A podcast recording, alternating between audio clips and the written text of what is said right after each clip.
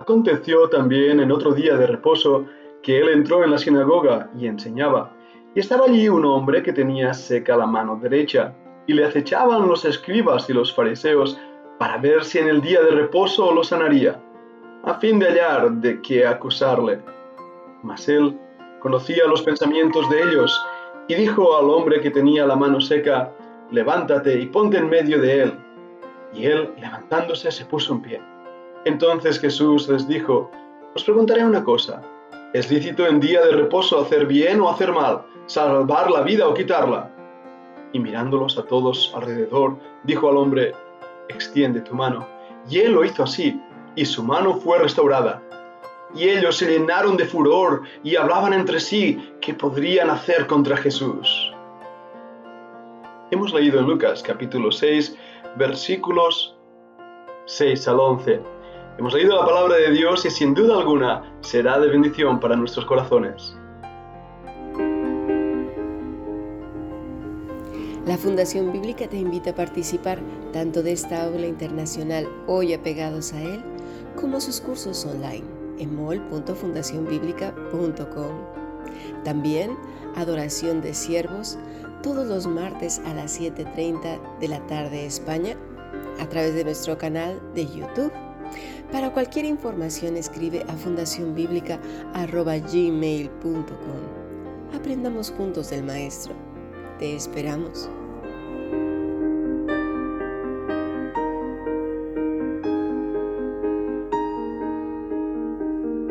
que acabamos de leer realmente me sorprende y me sorprende no por la actitud de nuestro amado Señor, sino por la actitud de los fariseos. Esos hombres que estaban acechando a Jesús para ver en qué podían acusarle, en qué podían encontrarle. La palabra acechar es una palabra muy fuerte en el original. La palabra es pareteronto.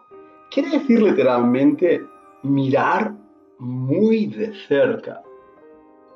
También puede ser traducida como observar escrupulosamente, ver tan de cerca y observar escrupulosamente como aquel que está buscando algo para el cual poder acusar.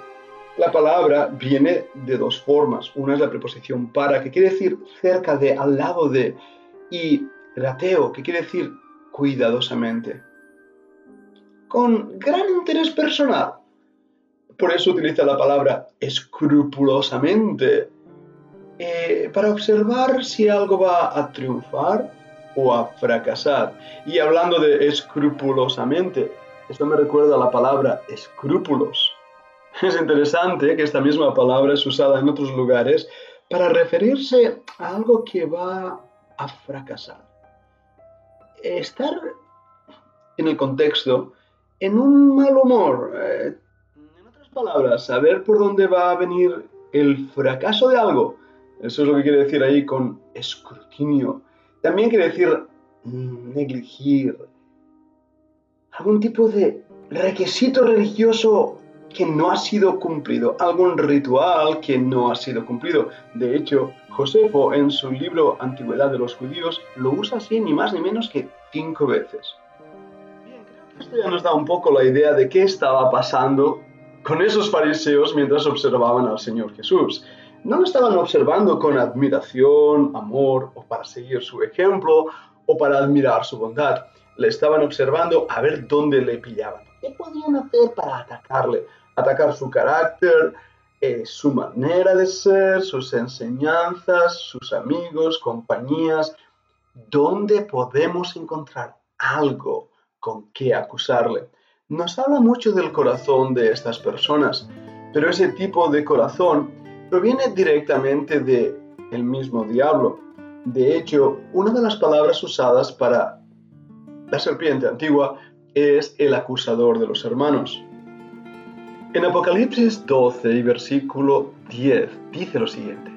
Entonces oí una gran voz en el cielo que decía, Ahora ha venido la salvación, el poder y el reino de nuestro Dios y la autoridad de su Cristo, porque ha sido lanzado fuera el acusador de nuestros hermanos, el que los acusaba delante de nuestro Dios día y noche.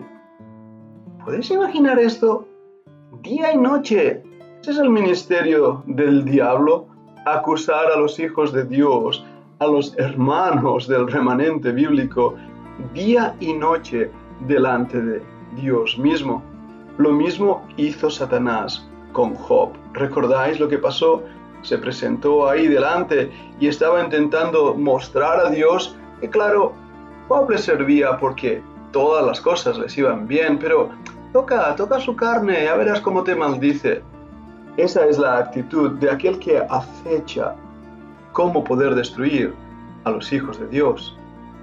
Esa palabra acechar que aparece cinco veces en la Biblia nos habla de la característica de animales salvajes, por ejemplo en Oseas 13:7.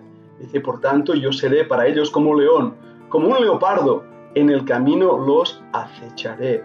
Y también en Jeremías 5:6, donde dice, por tanto, el león de la selva los matará, los destruirá el lobo del desierto, el leopardo acechará sus ciudades, cualquiera que de ellas saliere será arrebatado, porque sus rebeliones se han multiplicado, se han aumentado sus deslealtades.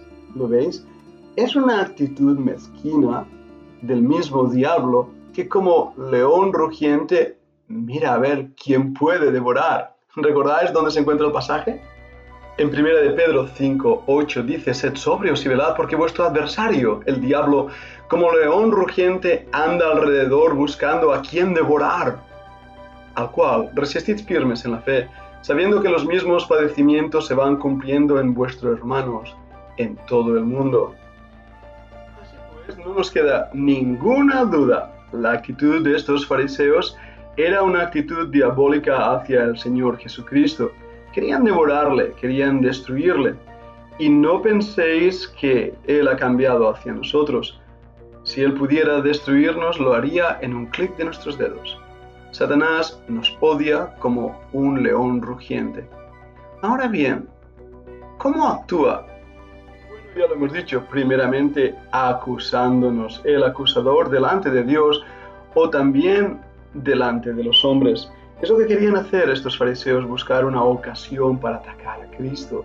Pero también a veces nuestra propia conciencia nos engaña. Puede haber una conciencia que esté ciega y no reconozca su pecado, pero también hay momentos donde la conciencia humana, debido a, tabúes, a religiosidad, a temores, a situaciones culturales, pone en nosotros una carga de pecado, haciéndonos pensar que ciertas cosas son pecado cuando en realidad no lo son, pero lo trabajamos como si fueran pecados, causando en nosotros una carga emotiva tan grande que muchos creyentes se desesperan pensando que han cometido el peor de las cosas que pueda cometerse. Y de esta manera se sienten totalmente avergonzados a Dios por haber pasado el límite de velocidad en una carretera, por haber eh, comido algo que no debían comer o beber, o tal vez por haber visto algo que no deberían haber visto, o por haberse puesto una ropa, uff, predicar sin corbata, creo que eso es pecado. Uf, si, si llevo pantalones cortos como hombre y se me ven las piernas, uff, eso es pecado. Bueno, parecen ejemplos sencillos, pero yo mismo lo he vivido. En 1 Corintios 4, 4 leemos, porque aunque de nada tengo mala conciencia, no por eso soy justificado, pero el que me juzga es el Señor. Así que no juzguéis nada antes de tiempo, hasta que venga el Señor, el cual aclarará también lo oculto de las tinieblas y manifestará las intenciones de los corazones, y entonces cada uno recibirá su alabanza de Dios. Este pasaje nos muestra algo muy importante para nuestra propia vida. Nuestra conciencia puede engañarnos. Es el Espíritu Santo quien trabaja en nuestros corazones, dándonos contrición de pecado cuando pecamos contra Él. Pero a veces hacemos cosas malas y nuestra conciencia no nos dice nada, y no por eso somos justificados. Tenemos que ver que quien juzga es el Señor, y la palabra juzgar en la Biblia es importante. La palabra anacrino quiere decir cuestionarse, discernir, examinar, buscar, está formado por dos palabras, ana y crino. Quiere decir como escudriñar, interrogarse, investigar, determinar. a veces simplemente examinar, también buscar, sí, hacerse preguntas. Y ahí viene la idea de juzgar. No tiene el sentido de establecer una condena sobre algo o alguien, sino tener el suficiente discernimiento para saber lo que es correcto o incorrecto. Hay muchas veces que usamos ese versículo de no juzguéis para que no seamos juzgados. Pero la realidad es que nosotros cada día estamos juzgando qué ropa vamos a ponernos, qué peinado vamos a hacer, qué zapatos vamos a ponernos. Hacemos un juicio, también hacemos juicio de valores. Pero en este caso, Crino está hablándonos de la necesidad en nuestro corazón de discernir lo que es correcto e incorrecto o incorrecto delante de Dios. Y en ese aspecto solamente Dios conoce lo más oculto de nuestro corazón, las verdaderas intenciones de nuestra alma. Dios es quien pesa los corazones y también de consuelo nos sirve, manifiesta las intenciones de los corazones. Va a ser en ese día cuando a uno más oculto será mostrado y entonces cada uno recibirá su alabanza de Dios. Pero muchas veces, hermanos, aquellas buenas intenciones y aquellos buenos deseos en servir al Señor es visto por los fariseos o los que no nos conocen o los mismos incrédulos como razón suficiente para atacarnos. La crítica destructiva es lo que más daño ha hecho a la obra de Dios crítica en cuanto a qué haces, cómo lo haces, qué debes hacer, qué no debes hacer. Tengamos mucho cuidado en criticar a los demás. Pocas veces he visto una crítica realmente constructiva, porque se trata realmente de un juicio, de un ataque que estipula un castigo sobre aquel que realiza la acción. Pablo, en este pasaje que hemos leído de Primera de Corintios, examina el carácter de aquellos que están manejando la verdad de Dios ellos, incluido él mismo, deben ante todos mostrarse fieles. Dios busca fidelidad.